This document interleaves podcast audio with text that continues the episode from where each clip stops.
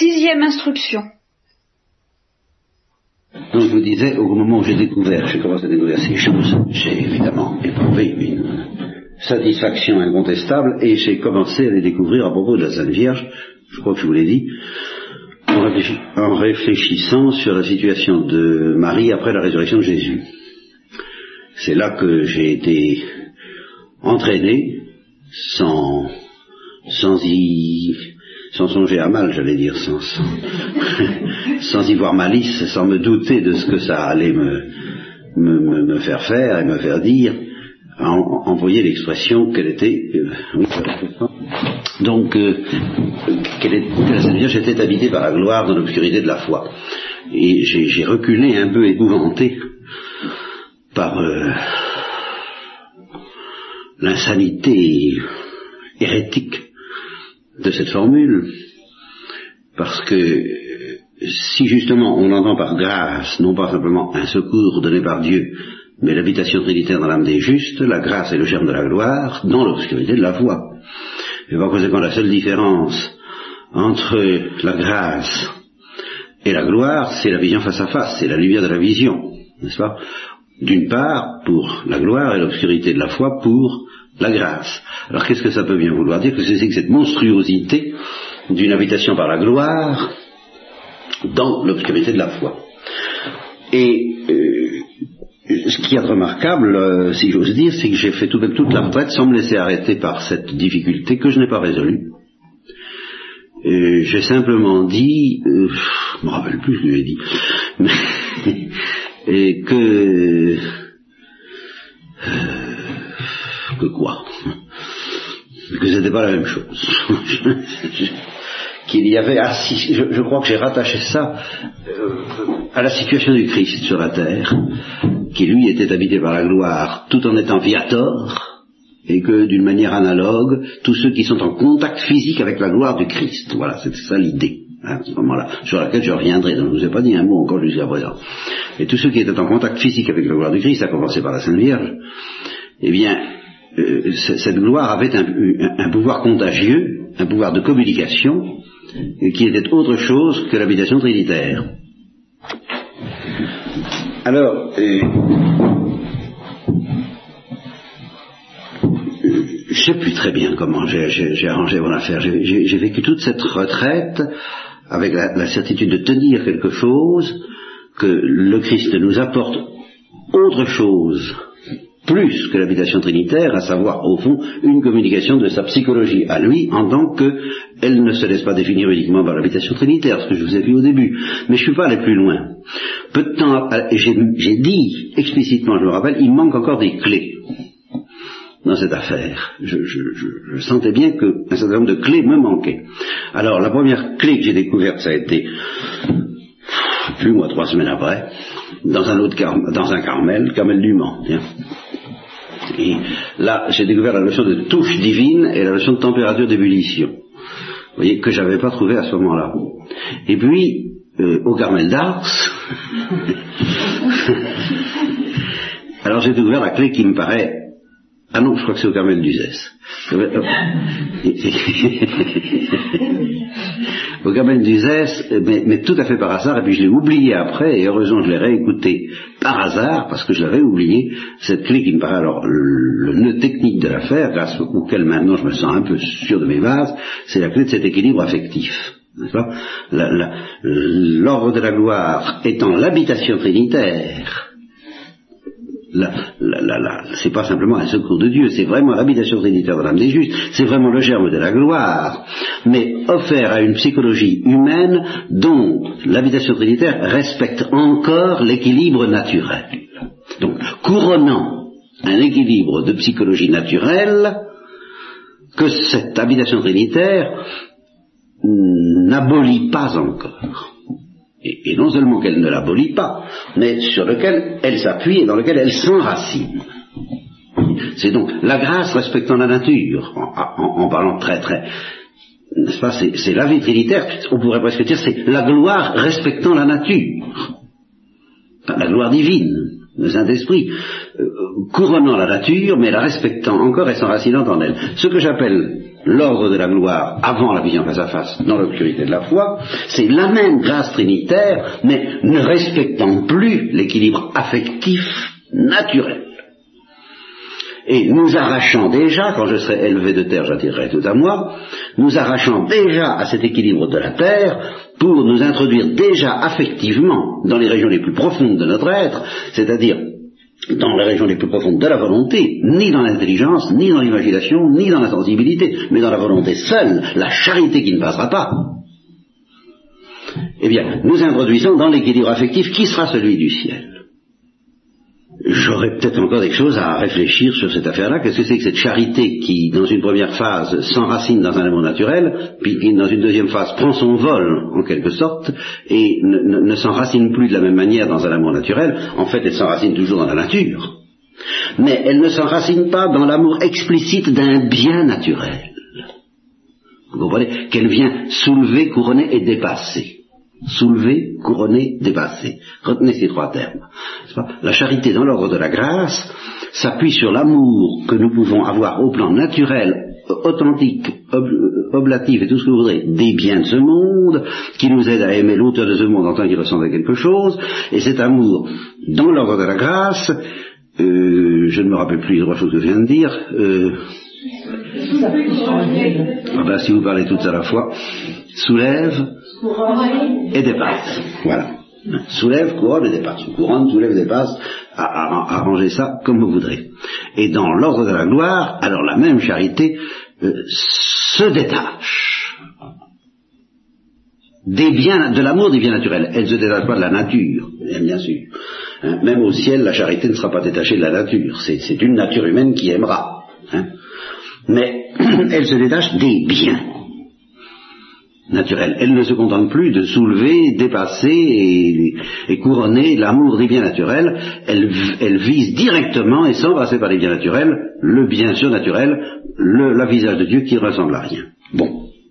Alors cette clé, évidemment, c'est pour moi techniquement parlant, bien entendu, euh, la clé de toute l'affaire. C'est ce qui me permet de, parler désormais avec une certaine sécurité. Euh, de l'ordre de la gloire dans l'obscurité de la foi, de l'équilibre de la gloire, de la psychologie de la gloire, d'être habité par la gloire dans l'obscurité de la foi. Alors, dans les choses que je vous ai dites ce matin, j'ai eu l'impression confuse qu'il me manquait encore une clé. Et c'est vrai. Il m'en manquait une, et peut-être d'autres, mais une à laquelle je viens de penser il y a cinq minutes, parce que j'étais mal à l'aise, et je me disais, quelque chose qui ne va pas.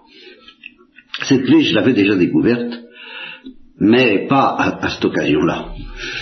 C'est quelque chose dont j'avais déjà parlé, vous, vous, le trouveriez dans les cahiers, mais je n'ai pas pensé à l'utiliser à cette occasion, et je me suis aperçu il y a cinq minutes que c'est un élément important de mon puzzle, n'est-ce pas? C'est une pièce importante de mon petit édifice. Bon. C'est la notion de nature intègre. Ah Qu'est-ce que ça vient faire là-dedans? Eh bien, ce qui a attiré votre attention, c'est de relire deux lignes de, je ne sais plus où je trouve, dans un, dans un de mes cahiers, je crois que c'est l'épreuve de la foi, où je dis que la nature intérieure est une nature en transit vers la gloire. Ah, alors vous vous imaginez que ça doit avoir affaire à notre, euh, à notre, notre, petite affaire. Alors pour, pour mieux m'expliquer, euh, je vais, longuement vous parler de la nature intègre. Nous avons le temps, c'est ce qui est très agréable. Nous avons le temps.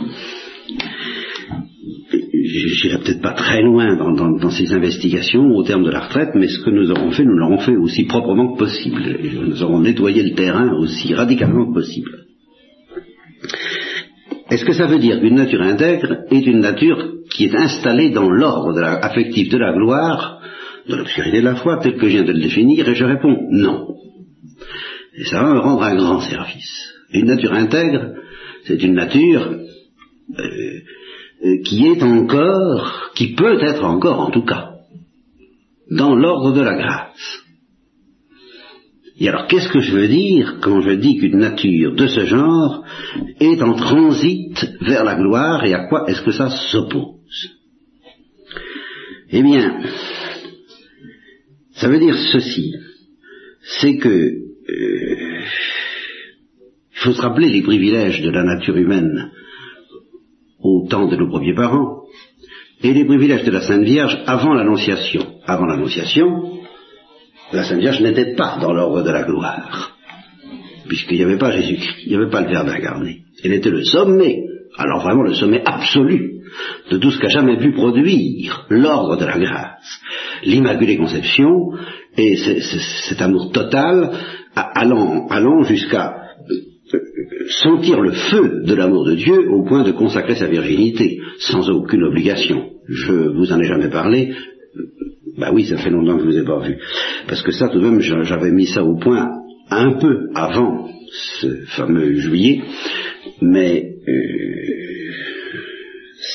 c'est certain que la consécration virginale de Marie, quelle que soit la manière dont elle s'est exprimée, euh, était le fruit d'un pressentiment de l'ordre de la gloire, incontestablement. un pressentiment de l'eschatologie, comme on dirait aujourd'hui. Un pressentiment des noces éternelles. Et l'instinct précisément de réserver pour ce feu qui déjà travaillait son âme, car la grâce est le chant de la gloire, ne l'oublions pas, et elle, et elle était pleine de grâce. Non, je ne dis pas pleine de gloire, n'est-ce pas? Mais elle était pleine de grâce. Donc, infiniment travaillée par le feu divin. Et suffisamment travaillée par le feu divin pour lui réserver toutes ses forces, spirituelles et physiques, toute sa sensibilité. Et c'est ça la consécration virginale. Et cependant, je maintiens. Ça, alors là, euh, c'est acquis depuis quelque temps. Euh, qu'elle était encore dans l'ordre de la grâce. nous y reviendrons quand nous parlerons du peuple juif et de la psychologie du peuple juif, puisque Marie est le sommet de la psychologie du peuple juif. Mais alors Marie a retrouvé à l'Immaculée Conception la nature, une nature intègre. Alors qu'est-ce que ça veut dire? Qu'une nature intègre Et c'est là où je suis je vous dis qu'il me manquait une clé, et elle me manque encore un peu. Je, suis très embêté pour vous parler de ça. Je ne suis pas content. Voilà, parce qu'il faut étudier la situation euh, normalement, et puis pas normalement. Car il faut vous dire, vous rappeler, car je vous l'ai déjà dit, mais nous l'oublions toujours, que l'ordre de la rédemption, inauguré depuis le soir de la chute, euh, accompli dans la personne de Jésus-Christ, n'est pas un ordre normal.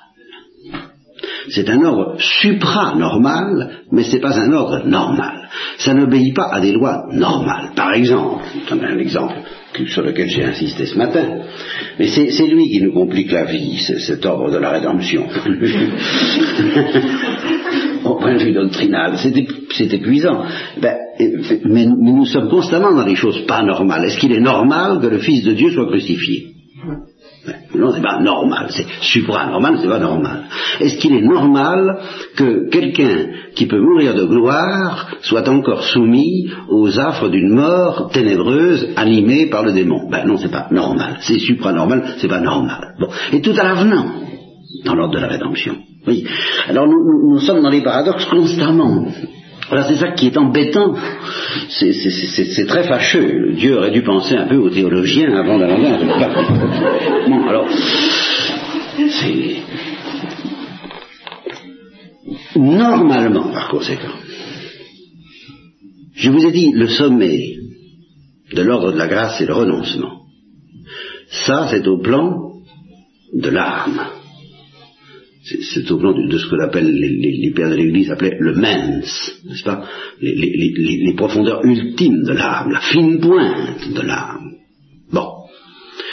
Et là, euh, je, suis frappé, soit dit en passant, et c'est en plein dans mon sujet de ce soir, alors je n'hésite pas à le dire en passant. J'ai ouvert par hasard comme ça, machinalement tout à l'heure, un, des livres que vous avez en vitrine. Je crois que c'est un livre de je ne sais plus, un père Carme, bon, sur euh, je ne sais plus quoi, la vie spirituelle, d'une manière ou d'une autre. Et alors il cite le bienheureux Suzo et quelques lignes bienheureux Suzo sur justement le détachement, le dépouillement, le renoncement à soi-même, comme étant, il, dit, on se, on se renonce une fois, on se renonce deux fois, on se renonce trois fois, et puis on se reprend, et puis on se renonce. Enfin c'est long à venir, mais à force, eh bien on finit par arriver à un certain état de renoncement, d'abandon et de dépouillement parfait, total. Bon, vous voyez bien comment, même pour un chrétien comme Suzo, euh, le, sommet de la perfection, c'est le renoncement. Il n'y a, aucun doute. Et à ce point de vue-là, la révélation chrétienne ne change pas le programme. C'est toujours... Le péché lui-même ne change pas le programme, je vous l'ai dit. On croit trop que c'est à cause du péché qu'il faut se renoncer, alors que c'est à cause du renoncement qu'on a péché. ce qui est très différent. Donc de toute façon, gloire ou grâce, péché ou pas péché, le programme c'est d'arriver au renoncement. Parce que c'est le renoncement qui est la porte étroite par laquelle nous entrons dans la vie. Reliez l'imitation, il n'est question que du renoncement. Lisez Saint Jean de la Croix d'une autre manière, la purification active en tout cas, ce n'est pratiquement que du renoncement, du détachement, enfin toujours la même chose.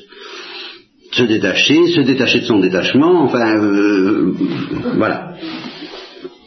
Bon, eh bien le renoncement, compris de manière profonde, concerne justement les profondeurs de l'âme. Évidemment. Alors on peut dire que euh, une âme dont le mens est arrivé au sommet du détachement est prête à entrer, dès qu'interviendra la touche divine, dans l'ordre de la gloire. Avant d'aller plus loin, encore une remarque, pour en arriver là, il faut déjà des touches divines. Simplement, il y a plusieurs sortes de touches divines. La, première fois qu'une âme reçoit la grâce, par exemple, c'est une touche divine, soit après conversion, soit euh, par suite de la génération que nos premiers parents nous auraient offert, Hein, s'ils n'avaient pas péché, soit par suite du baptême, soit par suite d'une justification plus mystérieuse de l'ordre de la rédemption dont nous parlerons. Enfin, la première fois qu'Abel a été en état de grâce, c'est une touche divine. À chaque fois qu'il a grimpé dans la grâce, c'est une touche divine. Il y, a plusieurs sortes de touches divines. Mais il y en a une en particulier, celle qui nous fait entrer dans la gloire. Bon. Eh bien, normalement, je répète, une âme qui est arrivée à la perfection du renoncement dans son ment est prête à entrer dans la gloire. Eh bien, je dis, normalement, ça suppose cette, possibilité d'entrer sans difficulté dans l'ordre de la gloire, suppose quand même encore autre chose. Mais je dis normalement. Et c'est ça qui ne va plus être vrai avec la rédemption. Et c'est ça qui complique beaucoup les affaires. Normalement, ça suppose pas seulement que l'âme soit dans l'état du renoncement, ça suppose aussi que tout l'être humain, toute la nature humaine, soit unifié sous la motion de la grâce sanctifiante. Voyez C'est cette unification parfaite de toutes les puissances de l'âme et de la sensibilité sous la domination, disons, royale, pas tyrannique, mais disons royale, c'est-à-dire qui respecte l'autonomie des puissances sensibles, euh, ce qui fait que le Christ, par exemple, pouvait pleurer et que la Sainte Vierge pouvait rire n'est-ce Eh bien, on ne rit pas sur commande, comme certains maîtres des novices le croyaient peut-être autrefois. En tous les cas, le père Alix, paraît-il. Je vous avais raconté ça à la première retraite Le père Alix, célèbre maître des novices de l'ordre des dominicains, et qui formait ses novices, lui, à dompter les passions, mais alors d'un pouvoir tyrannique, et non pas seulement monarchique. Vous savez qu'Aristote distingue bien entre les deux, justement, le pouvoir monarchique étant celui qui respecte l'indépendance de ses coursiers, que sont les passions, puisqu'on tente de tenir les guides un petit peu pour les, comme un bon conducteur de chevaux, Eh bien, euh, il fait confiance à la spontanéité du cheval, et puis il la guide avec souplesse, avec finesse et avec fermeté en même temps. Ça, c'est un pouvoir monarchique. Le pouvoir tyrannique, c'est de faire avancer le cheval à coup de décision, sans se fier à la spontanéité du cheval eh bien, c'est toujours fâcheux un pouvoir tyrannique, et le pouvoir tyrannique à l'égard des passions, entre autres. Et, alors il paraît que le fameux père Alix voulait apprendre aux novices à dompter toutes leurs passions d'une manière tyrannique, même le rire. Alors quand il y avait des plaisanteries,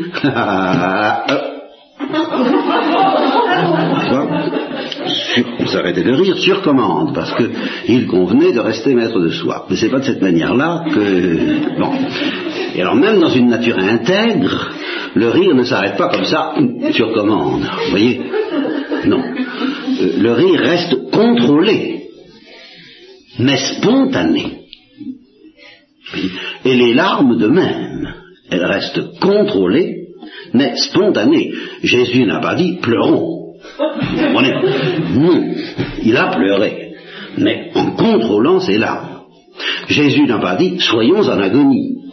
Il y a été, mais il a contrôlé cette agonie. Il l'a contrôlé tout juste, puisqu'il a dit j'en peux plus, Père, que ce calice s'éloigne, mais tout de même, il a contrôlé par mode d'obéissance et de confiance, il a contrôlé, il a appris à obéir, il est pris aux Hébreux, il a contrôlé, mais il a contrôlé une spontanéité qui s'exerçait terriblement euh, euh, d'une manière autonome, sans attendre son ordre et sa permission. Il ne décidait pas de souffrir, il souffrait. Bien. Eh bien, une nature intègre, c'est une nature parfaitement unifiée sous la motion de la grâce ou de la gloire, si elle, est dans l'ordre de la gloire. Je n'exclus pas cela. Mais je prends le cas le plus normal, le plus éclairant pour nous, c'est le cas d'une nature qui est simplement dans l'ordre de la grâce et qui en outre est parfaitement unifiée. C'est-à-dire qui commande aisément à ses passions, à sa sensibilité, comme était la Sainte Vierge, comme était Jésus-Christ et comme étaient nos premiers parents. Vous voyez? C'est bien. Bon. Alors, c'est très important à comprendre cette histoire-là, je, n'en ai pas suffisamment parlé, parce que dans le cas de nos premiers parents, du fait que leur nature était parfaitement unifiée, mais j'ai oublié de vous le dire et je m'excuse, la seule préparation requise pour entrer dans la gloire était le renoncement. Mais attention, sous-entend, du fait que leur nature était parfaitement unifiée. Mais si vous avez affaire à une nature humaine qui n'est plus parfaitement unifiée, qui est désagrégée par le péché, ou qui, ou qui simplement est dans un état où le, oh là là, il n'y a pas que la désagrégation par le péché. C'était un don gratuit, cet euh, empire royal de la grâce sur le premier parent, comme c'en fut un sur la Sainte Vierge. Mais supposons quelqu'un qui naisse ben, en état de grâce sans aucune protection divine spéciale, bien, la grâce est là, mais il lui reste à conquérir sa nature il lui reste à introduire de l'ordre et de l'unité dans la multiplicité de ses passions, de ses émotions, de ses instincts, de ses pulsions, comme disent les psychologues d'aujourd'hui. Eh bien, il lui reste à mettre de l'ordre dans sa maison. C'est un travail d'ascèse, c'est un travail d'éducation, plus exactement. C'est pas de l'ascèse. L'ascèse, c'est une autre notion. Qui, va bien avec, l'éducation, mais c'est pas tout à fait la même chose. Il y a un travail d'éducation pour apprendre la maîtrise de soi. Mais attention, il y a deux sortes de maîtrise de soi. Il y a une maîtrise naturelle, qu'Aristote préconise, et puis il y a la maîtrise surnaturelle, et quand cette maîtrise surnaturelle est redonnée par la grâce à quelqu'un, eh bien, ce quelqu'un se retrouve progressivement en état de nature intègre. Alors c'est pour ça qu'il faut compléter mon petit tableau, à la fois ma définition de la nature intègre et à la fois ma définition de ce qui est nécessaire pour être tout à fait prêt à entrer dans l'ordre de la gloire. Ben, il faut deux choses. Il faut que l'âme soit dans un état de renoncement et il faut que la nature soit dans un état d'unité, sous la motion du renoncement. Voyez? Et c'est ça que j'appelle une nature en transit vers la gloire. Euh, à supposer qu'en effet, euh, une nature parfaitement unifiée euh, ne pêche pas de ce péché très grave qui consiste à refuser le renoncement, elle est en transit vers la gloire. Elle est en transit vers la gloire, disons plus exactement qu'une nature unifiée, tant qu'elle est en état de grâce, est en transit vers la gloire, elle est en transit, mais un transit évidemment qui n'est pas infaillible, parce que jusqu'à la fin, il reste toujours la possibilité pour la liberté de mettre obstacle à ce transit par le refus du renoncement. Mais c'est la seule manière dont une nature intègre peut connaître le péché. Ça n'est pas par faiblesse. Voyez-vous Ça n'est pas par ignorance. Du fait qu'elle est bien unifiée, il n'y a que le refus du renoncement qui peut la faire capoter. Vous voyez ce que je veux dire là? Bon. Eh bien, étant donné que c'était tout de même un privilège paradisiaque que cette nature intègre, et étant donné par ailleurs la profondeur de ce mystère du renoncement, bien, je, je dis que c'est quelque chose de tout à fait extraordinaire et qui mérite déjà en un sens de s'appeler sainteté, peut-être union transformante, que de retrouver un état, en somme, quasiment d'innocence originelle. Avec cette simple différence que pour nos premiers parents, l'état d'innocence originelle leur était donné, ils n'avaient qu'à pas le perdre, et il leur était demandé seulement d'accepter le renoncement, la loi du renoncement dont j'ai longuement parlé, alors que pour les pécheurs que nous sommes devenus depuis la chute et le châtiment mélancolique, je parle pour Isabelle en ce moment, je m'occupe pas des cas, ni des complications qui viennent de, de, de, de, du péché de Cain, c'est là où je vous dis que c'est affolant, parce que bah, la rédemption brouille tout, quoi. Enfin, bon, je, je, je m'occupe simplement de, ça, le, péché originel, la chute, la désagrégation de la nature humaine qui perd son unité puisqu'elle perd la... Dieu, Dieu dit, et c'est ça, j'ai oublié ça dans le châtiment mélancolique. au fond, j'ai oublié ça dans l'interprétation des ronces et des épines. Je vais te rendre mon amitié, mais la grâce que je vais te rendre, la grâce d'amitié trinitaire que je vais te rendre, n'aura plus immédiatement le pouvoir de dominer toutes tes passions. Il faudra que douloureusement tu apprennes à reconquérir ce pouvoir, et c'est en partie ce que signifient les ronces et les épines. Il y a les ronces et les épines qui viennent de la nature, mais il y a les, les ronces et les épines qui viennent de nous. Je vais te rendre mon amitié, mais il faudra que tu pleures sur ta situation de pécheur, de pauvre pécheur, pas, pas à la quinte. Il ne s'agit pas de quinte pour le moment. Il s'agit euh, des descendants d'Adam et ayant péché. Ils ont perdu la maîtrise d'eux-mêmes. Et c'est justement pour ça qu'il y, a, une difficulté originale pour Abel et pour Cain à accepter la situation. Parce que c'est une situation où ils ne sont pas maîtres de leur passion et Cain a écouté ses passions, tandis qu'Abel a essayé tout de même de ne pas les écouter, dans la mesure où elle lui soufflait une certaine révolte. Donc tu vas avoir les ronces et les épines. Et la différence entre la situation de tes premiers parents et la tienne, c'est que pour tes premiers parents, euh, il y avait une sorte de dissociation entre la, splendeur de, leur nature intègre et puis le oui ou le non du renoncement, tandis que toi, tu ne retrouveras une nature moins dissociée, moins embellificotée, moins compliquée, qu'à coup de renoncement. Vous voyez ce Ou tout au moins. Et ceci nous entre encore dans une série de considérations euh, là, je m'excuse, hein, depuis ce matin, je suis dans le fouillis, c'est-à-dire que depuis ce matin, je, suis en, j'explore des terres inexplorées de moi. Ce que je vous ai dit pendant les deux premiers jours, oui, ça, je l'avais déjà dit, alors j'ai pu facilement le mettre en place. Mais à partir de maintenant, nous sommes en pleine forêt vierge. Hein. En fait, à cause de ce châtiment, de cet aspect du châtiment mélancolique dont je n'ai pas suffisamment parlé, et cette clé qui me manquait, à savoir que la nature a cessé d'être intègre. La nature a cessé d'être... Et, ça va très loin, parce que ça veut, ça veut dire non pas que la grâce trinitaire, l'amitié de Dieu, il ne la rend pas, il la rend. Mais j'ai dit dans les conditions différentes, où on n'est plus protégé des accidents, où on n'est plus protégé de la mort accidentelle et de la vieillesse, où on n'est pas protégé d'une nouvelle tentation venant du démon et d'une nouvelle épreuve, nous avons, nous avons vu tout cela, où où, pas, où, la nature produit des ronces et des épines, et non pas seulement du pain et de quoi nous et, de la beauté, où la nature est hostile autant qu'elle est amie, et c'est ce, mélange si déroutant de la nature qui à la fois euh, est hostile et amie, hein, où on gagne son pain à la sueur de son front, c'est-à-dire où le travail cesse d'un pur moyen d'épanouissement pour être en partie un moyen de pénitence, et où enfin et où surtout car c'est peut-être ce qui est le plus amer dans le châtiment mélancolique, eh bien nous ne sommes pas maîtres de nous comme de l'univers. Nous ne sommes pas plus maîtres de nous que de l'univers. Il y a des ronces et des épines non seulement dans la terre, mais en nous. Et même dans l'amitié divine. Vous voyez, c'est pas encore le mystère de la rédemption dans tous ses paradoxes, mais ça le prépare. C'est déjà un début de situation, sinon paradoxale, du moins complexe, où l'amitié divine ne suffit pas immédiatement à nous restituer l'unité de notre être sous l'empire de cette amitié divine.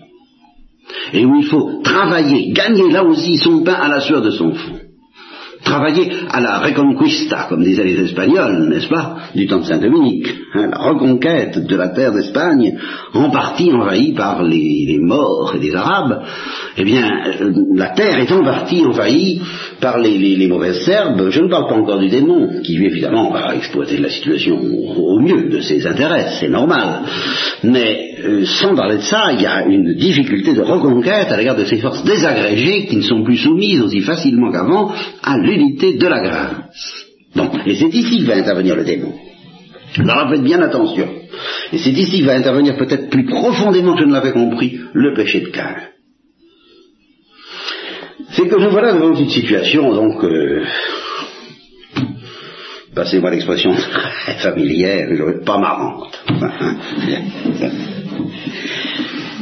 Il est certain, là, la question ne se pose pas, et ne se pose pour personne, c'est très frappant,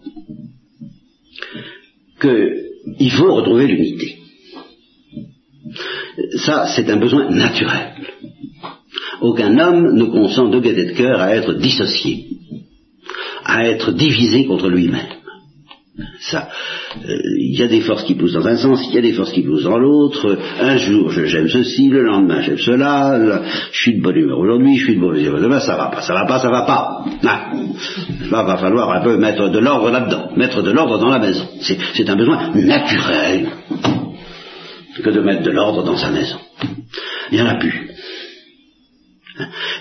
Et, l'amitié même que Dieu offre à Abel et Cain ne va pas restituer l'ordre dans la maison tout de suite.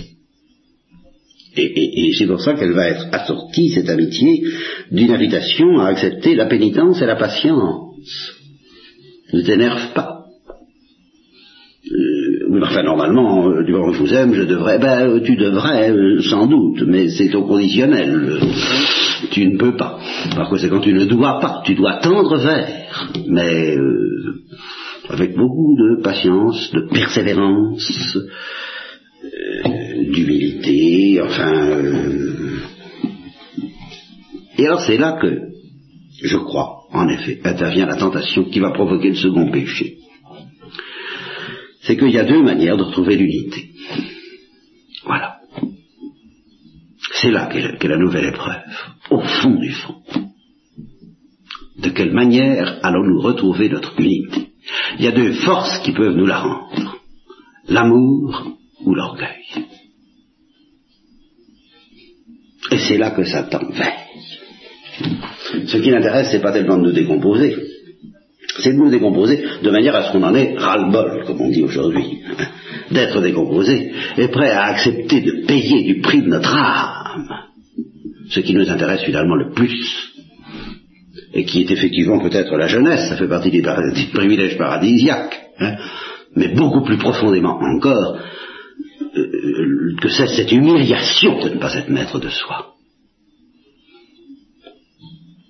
Alors ça, ça veut dire qu'effectivement, il y a une pédagogie patiente et une pédagogie impatiente pour euh, retrouver l'unité, et que effectivement, sous la pression de l'orgueil, alors on peut retrouver une fausse unité. Une unification de malice, une unification d'endurcissement. Et alors cette unification est obligée de mettre l'amour divin à la porte, hein, parce que vous comprenez, ça ça marche pas du tout avec. Et c'est ça qui tente qu'un, et c'est ça qui a pu tenter Abel, mais l'un a résisté, l'autre à cette tentation, l'autre n'y a pas résisté. C'est pour ça que Dieu lui a dit, le péché est là, qui se tient à ta porte. Alors, pour les hommes qui ne péchaient pas comme Cain, et en laissant de côté, encore une fois, provisoirement, toutes les conséquences du péché de Cain, sur tout le monde, y compris les Abel. Donc pour tous les Abel de, l'histoire humaine depuis ce soir-là, tous les Abel qui ont repoussé la tentation de reconquérir leur terre par l'orgueil, à la force du poignet, ou à la force de l'ambition, se, donner un, un putain de vie et puis j'y arriverai, n'est-ce pas? Bon, tous ceux qui, se méfient de ça, qui, renoncent à ça, quel est le programme? Ben, C'est évidemment une lente reconquête à coup de renoncement, voilà ce que je veux dire. Vous voyez, ou bien on reconquiert l'unité à coup d'orgueil, ou bien on la reconquiert à coup de renoncement. Il n'y a pas, il a pas deux programmes. Ou euh, il n'y en a pas trois.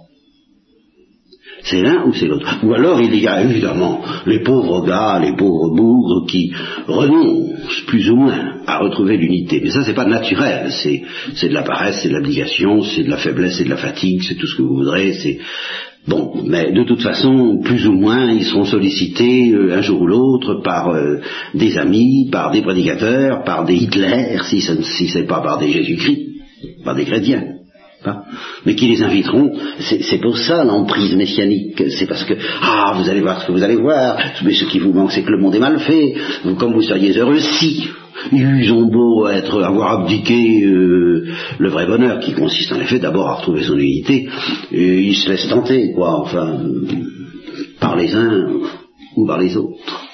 Un jour ou l'autre, il faut qu'on choisisse entre l'unité qui vient de l'amour et du renoncement, ou l'unité qui vient de l'orgueil et de la révolte. Et en attendant on les choisit, ben effectivement, on est, comme dit Saint Jacques, un bouchon, n'est-ce pas, qui ballotté par les flots, inconstant dans toutes ses voies, euh, hésitant, flottant, ne sachant pas demander la sagesse, demandant la sagesse par un bout, mais euh, faisant appel tout de même aussi aux forces de l'orgueil par un autre bout, construisant euh, peut-être une espèce de... Et alors ça, ça, ça existe, c'est pour ça que Saint Jean de la Croix dit qu'il faut se méfier, qu'il y a des purifications nécessaires pour ça, une espèce d'idéal chrétien dans lequel il y a un mélange d'amour et d'orgueil, euh, un beau chrétien, bien, vous voyez, enfin, une espèce d'idéal de surmoi, qu'il faut qu'il tombe, qu'il faut qu'il tombe. Et le jour où ça tombe, ben, ça tombe d'un côté ou de l'autre, et c'est comme ça que se produisent les apostasies ou les conversions. Les purifications, c'est dangereux parce que c'est quelque chose qui va mettre fin à un état ambigu dans lequel, au fond, nous ne savons pas encore de quel esprit nous sommes, de quel côté nous sommes, et où il va falloir choisir. On ne pourra pas toujours et indéfiniment concilier notre amour propre et euh, notre amour de Dieu dans, ce travail de la reconquête, de la reconstruction du moi, c'est-à-dire de la nature, d'une nature soi-disant intègre si c'est l'orgueil, et réellement intègre si c'est le renoncement. Alors, tout ça pour vous dire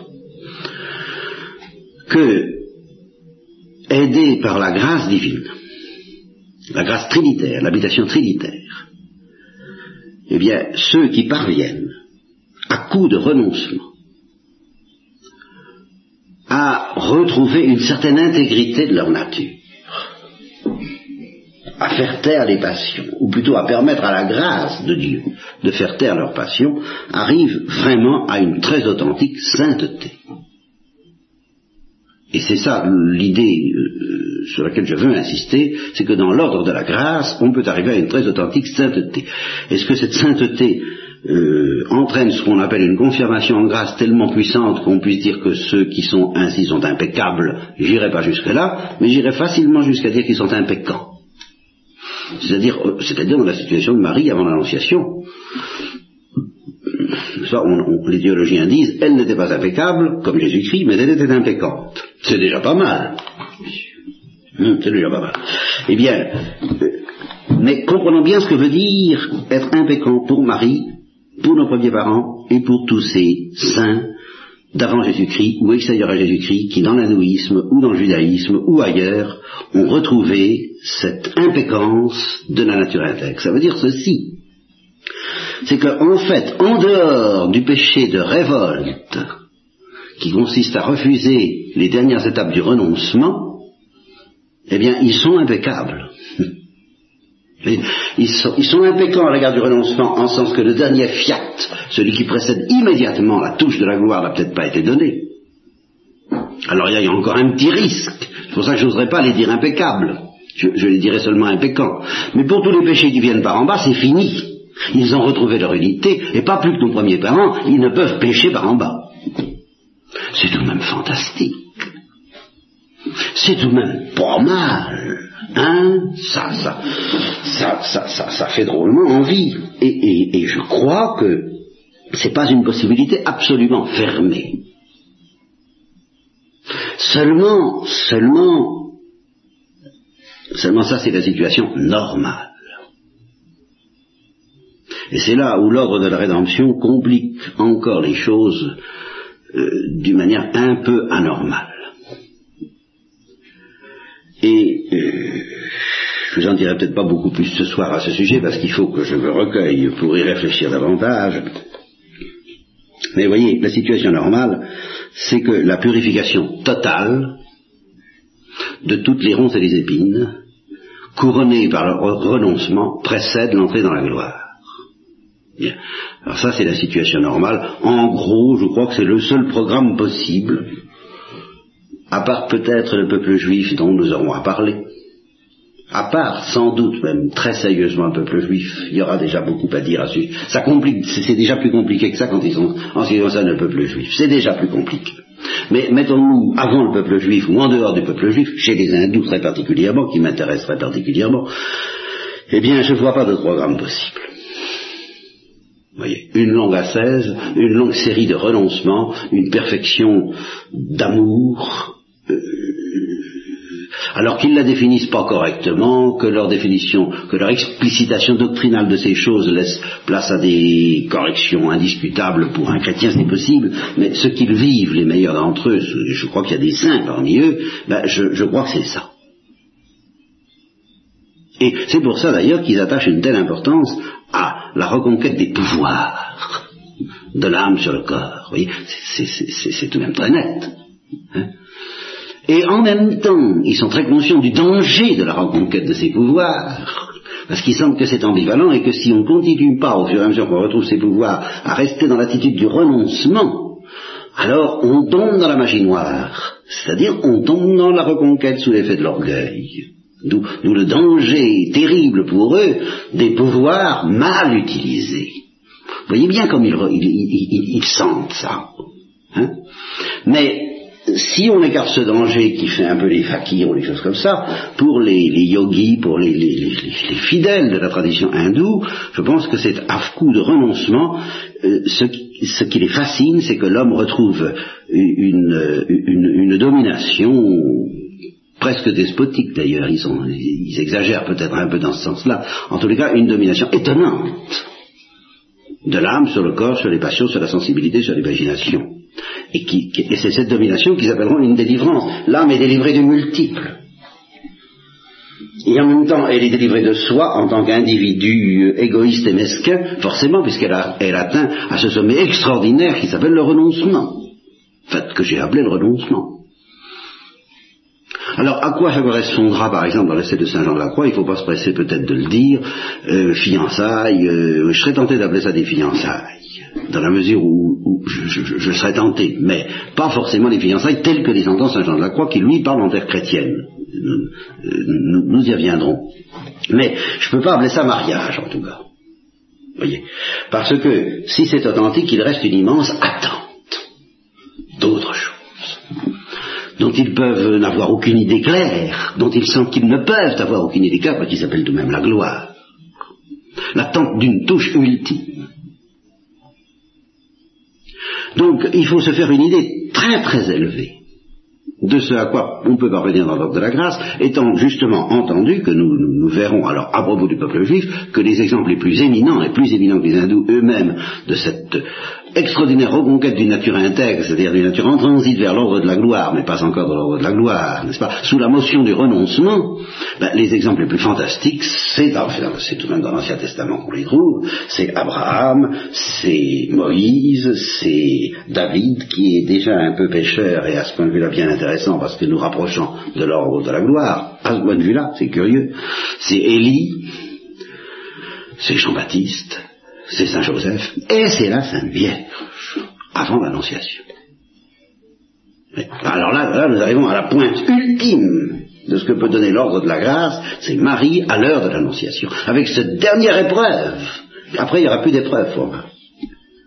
Le fiat de l'Annonciation. Ça, c'est frappant que tous les auteurs chrétiens aient admiré son fiat et qu'ils n'ont pas admiré sa compassion, pas de la même façon. Ils ont combattu à la compassion. Vous voyez, ils nous apprennent à compatir à la compassion. Regarde, n'est-ce pas, euh, le Stabat Mater, n'est-ce pas, euh, quanta, quanta, quanta, oh, quam tristis et afflicta, euh, n'est-ce pas, euh, Mater de l'Orosa, euh, vous voyez, comme elle a souffert, comme elle a souffert, comme elle a souffert. Voilà, voilà en gros ce que, ce que, ce que la piété chrétienne dit. Mais elle ne dit pas, oh, comme elle a mérité, comme c'est admirable d'avoir choisi. Non, jamais la piété chrétienne n'a eu l'idée que Marie a eu encore à choisir à ce moment-là. C'était fini. Elle était, à mon avis, pratiquement impeccable.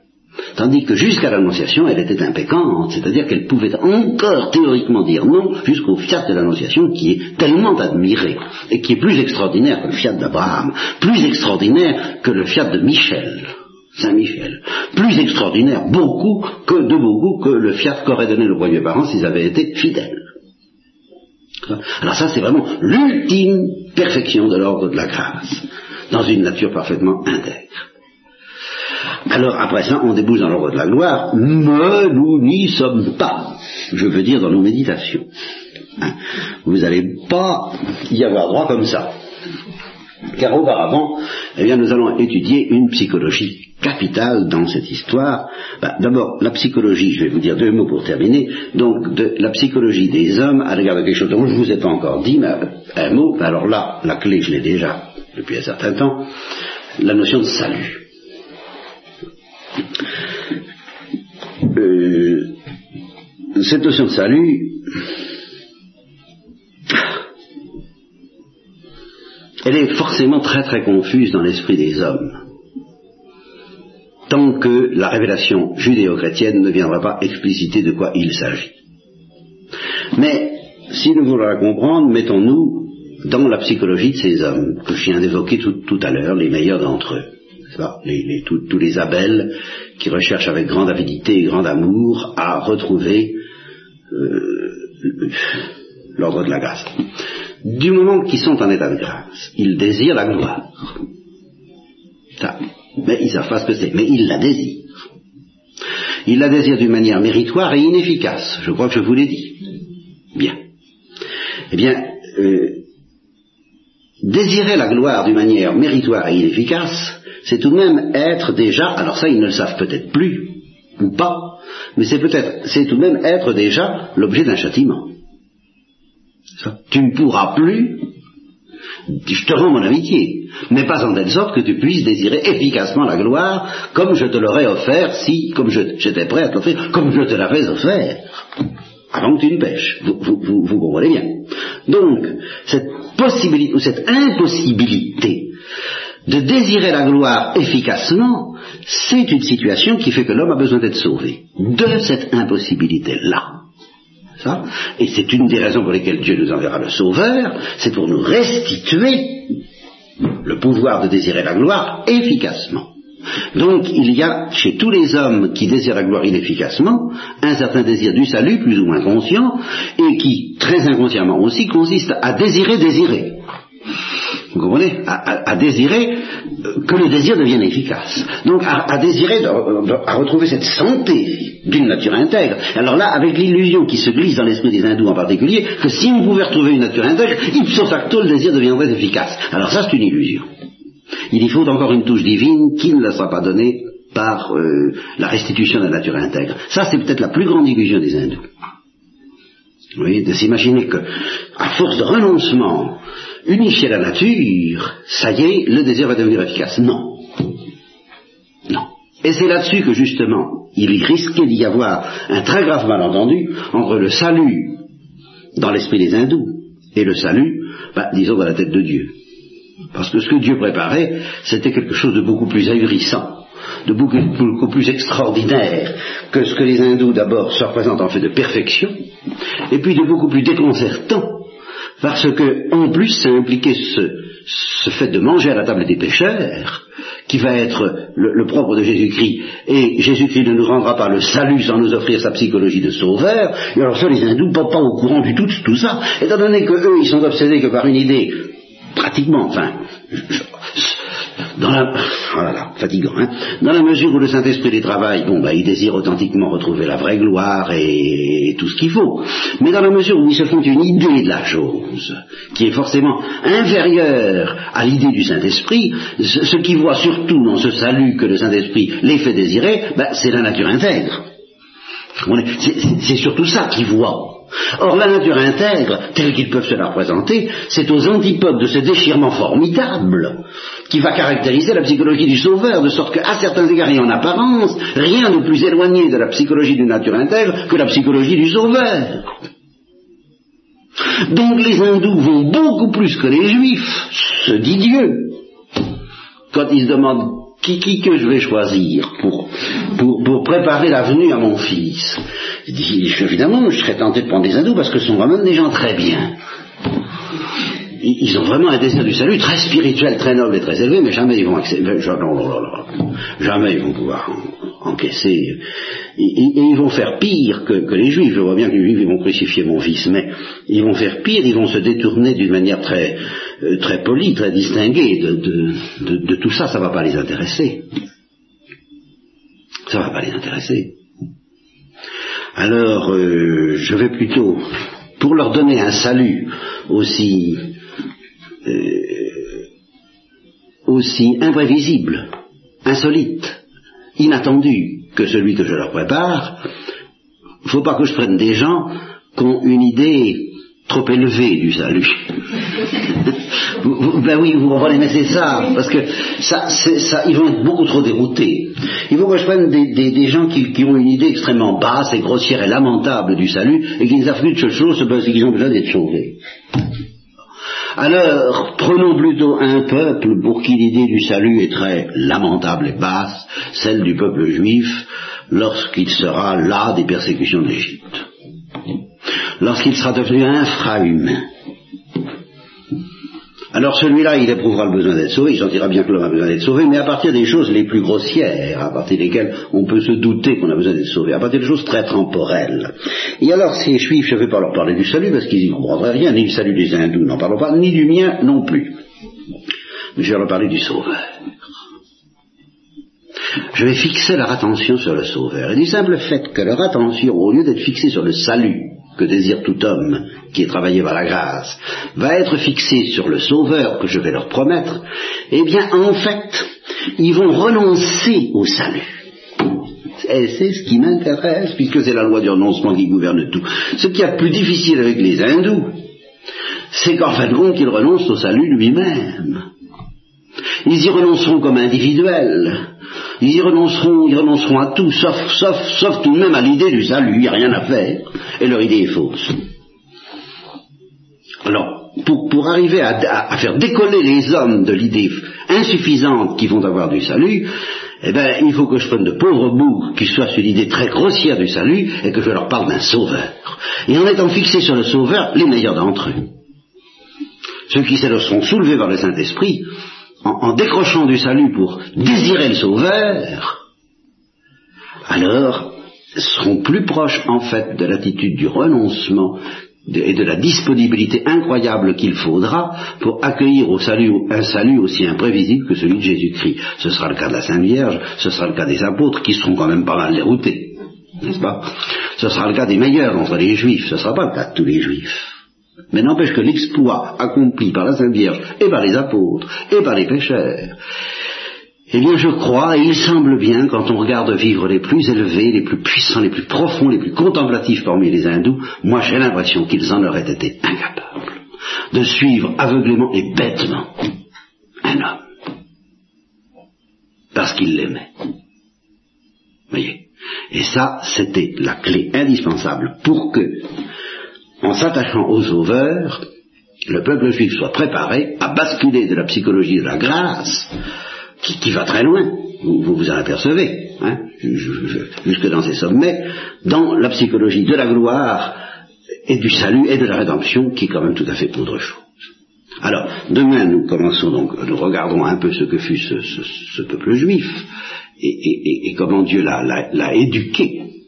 Et puis, nous verrons l'aboutissement de cette psychologie du peuple juif dans la Sainte Vierge. Euh, peut-être Jean-Baptiste et Saint-Joseph, je n'en sais rien, je ne vous promets pas de vous en parler immédiatement, peut-être plus tard, mais évidemment, j'ai hâte d'en arriver à Jésus-Christ lui-même.